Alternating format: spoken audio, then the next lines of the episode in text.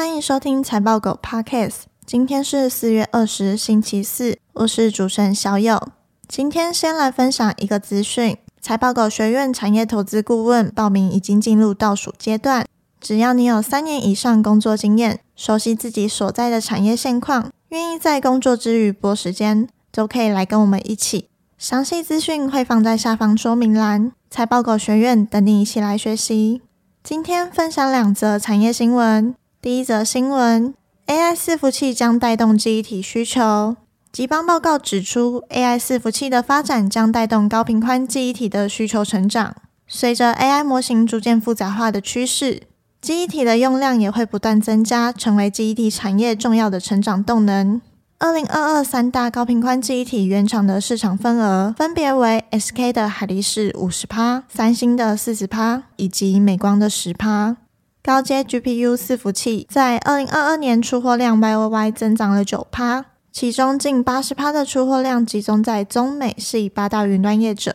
未来市场预计到二零二三年下半年，NVIDIA H 一百与 AMD MI 三百将采用新一代 HBM 三高速记忆体。而三大 HBM 原厂也已经计划相应规格的 HBM 三量产。随着越来越多客户在今年导入 HBM 三，SK 海力士有望成为目前唯一量产新一代 HBM 三产品的供应商。整体 HBM 市占率也有望提升至五十三趴。此外，三星与美光也预计陆续在今年底至明年初开始量产 HBM 三。这边的概念股有云端运算、记忆体。第二则新闻：印刷电路板产业预计二零二三年第三季有望向上。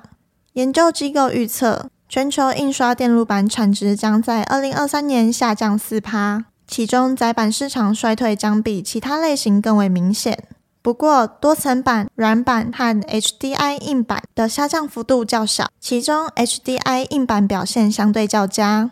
虽然二零二三年窄板市场的短期需求减缓已被预期。但中国厂商正陆续发动价格战，使得市场杂音频传。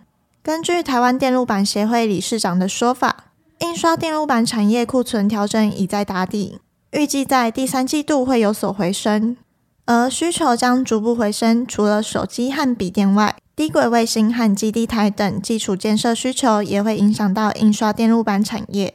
臻鼎公司表示，随着新厂陆续量产。二零二三上半年的营运相对保守看待，台军公司则看好五 G 高频传输需求的多元发展。二零二三年将持续开发 LCP 新技术与智慧化生产。